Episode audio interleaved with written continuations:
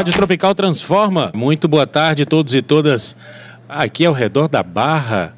Essa é uma ação da Devassa em parceria com a Prefeitura da cidade de Salvador, Secretaria Municipal de Cultura e Turismo, dentro do projeto Viver Barra. Você que está aqui ao redor, que está aqui com a, com a gente, aqui na Praça dos Amigos da Marinha, cola aqui, logo mais atrás do palco, tem uma vitrine. A gente vai bater um papo agora com uma das cantoras que se apresentam nesses próximos dias. O nome dela é Ayase, uma cantautora da nova geração da música baiana. Cola por aqui que você pode ver a gente aqui na vitrine. Mas se quiser aí, continua tomando sua devassa geladinha, curtindo o mar e ouvindo esse bate-papo. Ayase, muito prazer falar contigo. Seja muito bem-vinda à Rádio Tropical Transforma. Você que tem informação musical em canto popular, faz uma música que é popular brasileira, mas tem elementos que tem jazz, tem pop, tem rock, mas sem perder essas raízes ancestrais afro-baianas, afro-brasileiras. Eu queria que você falasse um pouco de como você pensa, cria esse seu trabalho na tua carreira solo, nesse teu trabalho pessoal. Sei que você tem outros projetos, tem bandas, enfim, mas como é que você pensa isso, fazer uma música tua, afrocentrada e que tenha essa identidade Boa tarde. Primeiro, boa tarde para todo mundo que está aqui escutando e tomando a sua devassa gelada. Se eu pudesse, bebia também. Mas como estou de carro, vou deixar para sexta-feira, quando Olha eu que canto delícia. Aqui. Beber com responsabilidade, com vamos assim. Com certeza. É... A minha música, ela fala, fala sobre o lugar de onde eu venho, é... sobre sobre às vezes até o que o que o que eu ainda nem tinha vivido. Tem canções que que fazem parte do meu repertório que foram compostas para mim, porque o meu pai, ele é compositor também, uhum. ele ia compondo e aguardando para que no, fu no futuro a, a, filha dele, cantora, pudesse interpretar essas canções. Uhum. Então, é, todas as fusões que, que, que, acontecem, elas, elas são muito naturais, as fusões de ritmo, né? É, nesse mundo globalizado que estamos, é, acho que ninguém está salvo, né? Nem a galera lá naquele sertão intocadinho, e eu sei disso porque faço muita pesquisa com sertanilha também. Uhum. É, mesmo lá, muita coisa já chegou, né? Então, a gente vai bebendo do que a gente escuta, do que do que chega, né? Do que uhum. os amigos ouvem, do que a gente vai descobrindo, do que os nossos pais escutavam, é, as vozes ancestrais que gritam para a gente ao mesmo tempo também, uhum. e toda toda a inspiração que vem, né? De, enfim, vidas além. O que eu pude perceber do seu trabalho é que existe uma conexão muito forte, intrínseca, entre uma Bahia litorânea, né? E o sertão desse imenso país chamado Bahia. Eu queria que você falasse um pouco de como funciona esse desenho dessa ancestralidade, que também tem conexões com a África, que vai para além do Atlântico, desse Atlântico Negro, mas que também chega ao sertão, porque a Bahia tem todas essas características, esse lugar gigante que é. Como é que você consegue fazer esses desenhos? Tá na melodia, tá na harmonia, tá na percussão, tá nas histórias? Como é que você faz essas conexões? Eu acho que nós aqui no litoral, infelizmente, ainda nos conectamos muito pouco com uma Bahia imensa que tem fora dele. E muito do que as pessoas conhecem de música baiana é, beira mais justamente essa, essa faixa litorânea, né? E, e, o que vem do sertão, especialmente até um sertão mais antigo, um sertão que é, que é muitas vezes anterior ao sertão do Luiz Gonzaga fica é, estigmatizado, é, fica ainda escondido para boa parte das pessoas. Uh, eu com as pesquisas que, que faço com Sertanilha, né, e, e, e, para além disso, as minhas próprias pesquisas também, né, o que a gente vai escutando, é, é, é, como eu te falei, né? Essas, essas relações elas são muito naturais, acontecem de uma forma muito natural. A, a, essa os cantos sertaneses, né, que, que chegam. E ao mesmo tempo, é, toda toda essa essa linguagem que surge é, linkando a nossa música com a música africana, ela é muito natural, porque a nossa música é isso, né? É, ela é formada é, a partir da música que veio da África, que veio além mar também. Então, é, eu não consigo para mim é muito difícil estabelecer limites e dizer quando iniciou uma coisa ou a partir de que movimento específico eu começo a fazer essas junções, porque é tudo muito natural, sabe? Você já enxerga isso é como... É tudo muito orgânico, uhum. faz parte da minha criação, faz parte de como eu enxergo música, de como eu vivo música. E acho também que, principalmente depois do tropicalismo, é, principalmente aqui na Bahia, né, as fusões, as misturas, elas são muito naturais, são muito orgânicas, né? É, a gente mistura o que vem é, dos terreiros com o que com o que a gente produz é, fora deles e a gente mistura o que vem do sertão com o que vem de outros países que também têm influência da música negra, da música africana, é, enfim, acho que a, a música é, essa, dentro da música essa mistura é muito é muito natural e eu na minha música pelo menos eu não enxergo um limite uhum. sabe que não, ótimo. não consigo enxergar Deixa eu fazer mais uma pergunta sobre esse passado assim que compõe essas estruturas. Você tem uma dedicação do seu trabalho ao canto. A gente tem nessa música anterior, Luiz Gonzaga, como você mesmo colocou, umas matrizes muito fortes, assim, tanto de canto e resposta, que está no coco, que também é muito forte na Paraíba, Pernambuco, mas também tem aquelas vocalizações que tem alguma coisa de aboio, que tem, né, que tem umas conexões Os até com a, mais mouros, mais mouros, árabes e coisa e tal. Eu queria que você falasse é, o quanto isso te influencia em projetar voz, de não repetir formatos de outros lugares, na tentativa de construir de fato uma identidade, uma sonoridade tua. Isso é legal de falar porque, porque de fato, é, a partir do momento que eu comecei a a, conhecer mais essa música sertanesa, o meu canto mudou muito. Antes eu tinha, por estudar formalmente o canto, né, eu sou formada em canto pela UFBA, é, eu tinha uma, uma visão muito mais acadêmica e muito mais formal do que seria o canto e de projeção e de colocação de voz. E, e algumas, é, algumas uh, como é que eu posso dizer não são notas, mas a forma como a gente imposta a voz, né? Eu não conseguia chegar e consegui chegar justamente por conta Dos desses estudos, né? aboios, né? desses aboios, desses cantos mouros, essas, essas melodias árabes e, e, enfim, a projeção ela acabou vindo naturalmente a partir do momento que eu comecei a me debruçar mais sobre esse estudo. E isso é, é algo curioso para mim, é, é algo bacana de falar, porque eu vejo muitas pessoas se mirando em estudos de canto em métodos tradicionais europeus ou de outros lugares. E como a, como como a música, né, a música popular, é, que durante muito tempo e ainda hoje, alguns gêneros é, são deixados à margem, né, em, enfim, enquanto outros são, são supervalorizados, é, a nossa cultura sertanesa ela sofre muito com isso, né? Com esse, com esse estigma. E, e poder poder trazer isso para o meu canto, essa referência é, de impostação, né, de colocação de voz é, e enxergar isso, né, poder falar sobre isso, me dá um orgulho danado. É algo que é, que é real e que, para mim, fez muita diferença dentro da minha escola de canto. Uhum. Deixa eu te provocar num sentido.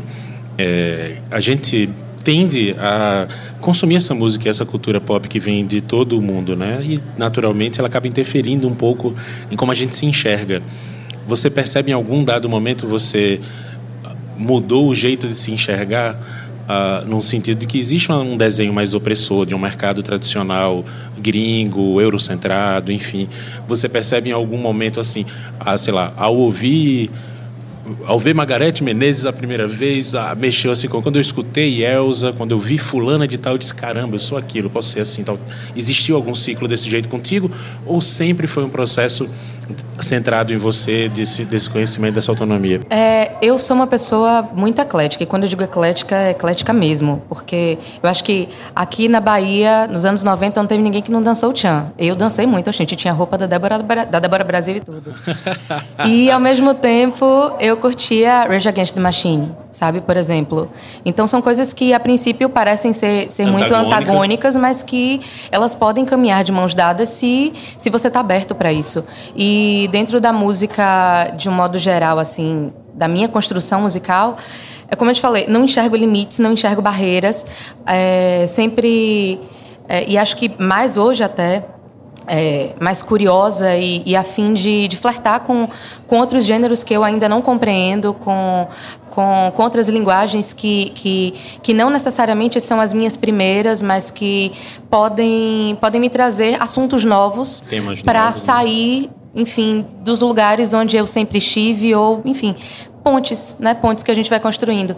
Então, dentro da música pop, eu acho que música de um modo geral, eu sou otimista Contudo, eu tento enxergar muito mais o, o, lado positivo e o que aquele gênero pode me trazer de construtivo do que algo que me aprisione. sabe? Eu tento, tento pensar dessa forma.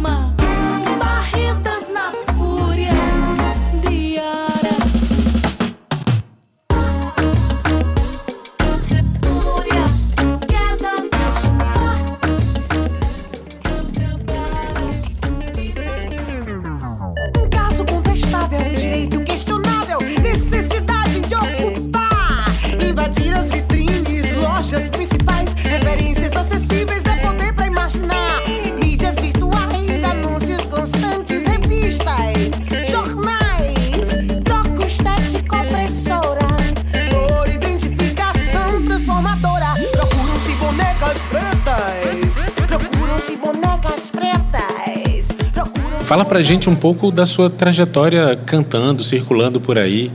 É, me recordo de um projeto de com artistas africanos, de Sim, intercâmbio. Sons da África. Sons da África. Me conta um pouco como é que foi para você essa experiência aí. Poxa, Sons da África a gente fez por dois anos. O primeiro ano a gente fez aqui em Salvador, na Caixa Cultural aqui. E eu tive o prazer enorme de dividir o espaço com a Mariama, que é uma cantora é, da Serra Leoa.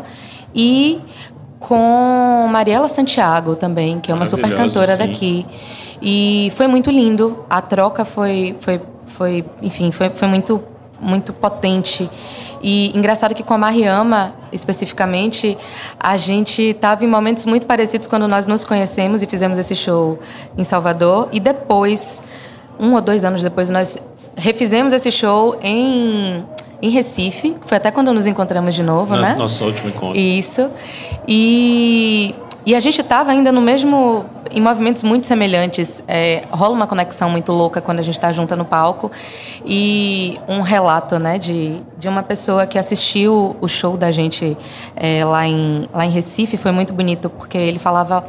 É, é essa, essa pessoa, né, falava: Ah, eu vi enquanto vocês estavam no palco cantando uma música. É, eu, ela falou com todo o cuidado do mundo, achando que eu não, enfim, que não acreditava em, em coisas, né, enfim, que a gente não pode enxergar, mas que a gente sente. Ela, eu vi tribos juntas, unidas, é, fazendo as pazes ali naquele momento, enfim, um momento super lindo de, enfim, comunhão e, e era algo muito forte porque a gente não parava de chorar, sabe?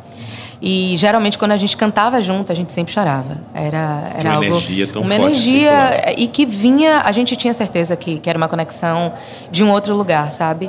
E a música traz isso, né? Eu acho. Tem muita coisa que, que, que a gente só sente, que a gente não sabe explicar e, e, e enfim, que, que vem que cura, né? A música como esse dentro dessa dessa perspectiva de cura, ela é muito importante quando a gente tem essa janela aberta, né? Quando a gente se permite isso também. E para você, a sua conexão com esses artistas de uma África contemporânea, de Serra Leoa, de outros países assim, como isso mexeu no teu trabalho? Teve um impacto? Você se percebeu, sei lá, amadurecida no que você estava fazendo? Como é que você se percebeu? Tem, eu acho que tem uma é, tem, tem influência não só no trabalho, como na vida de um modo geral, né?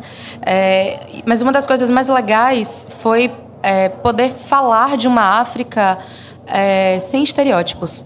Porque quando a gente fala muito de música africana, a gente espera sempre um, um padrão dentro, dentro, dentro do que é, o mundo é, se permite enxergar de música africana, sabe?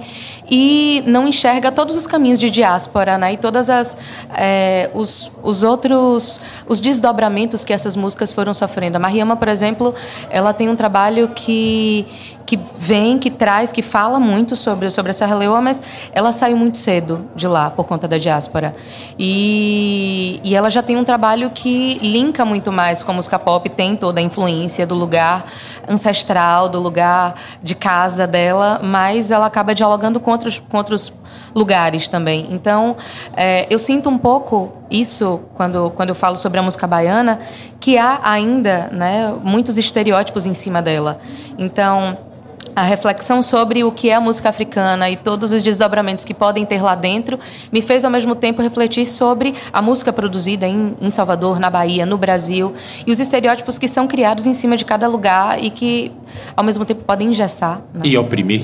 Exato. Né? E acaba atuando exato. como uma opressão muito exato. grande. Exato. Que esgana os sonhos de quem quer agir de maneira espontânea, sim, né? Sim. Aí eu aproveito para te perguntar com quem tu anda, né? Quem tu anda ouvindo, com quem você anda tocando, com quem você anda trocando essas figurinhas dessa cena contemporânea, tanto de Salvador quanto, enfim, pelo Brasil. Quem é que você anda ouvindo aí? Eu escuto muita gente, escuto desde as referências primeiras, né, lá de trás, que eu sempre continuo escutando, é, como Elis Regina, por exemplo, mas escuto muito a Mayra Andrade, escuto muito do Obavi daqui, escuto muito a Josiara, escuto Bruna Barreto, escuto Felipe Lorenzo, que são artistas da nova geração daqui, né, de Salvador, escuto a Larissa Luz, escuto o Lazo, que para mim é sempre referência maior de tudo. Vem correndo, me abraça e me beija. Que é uma composição dele com meu pai. Olha que história é... incrível.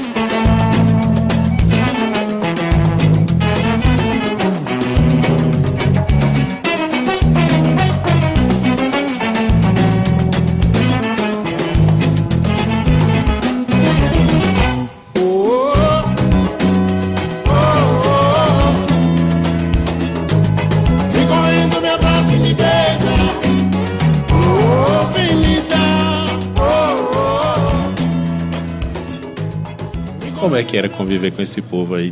Menino, para mim sempre foi um presente muito grande. Ele é meu padrinho, uhum. é, padrinho de, de batismo real, mesmo de igreja. É, e sempre foi um presente muito grande. Meu pai, por ser compositor e ex-baterista, ele sempre reunia muitas, muitos amigos, é, músicos, no quintal da nossa casa. E como a gente morava em Laura de Freitas, eles ainda moram lá, eu me mudei. É, mas naquela época, há muitos anos atrás, Laura de Freitas era muito mais longe do que é hoje.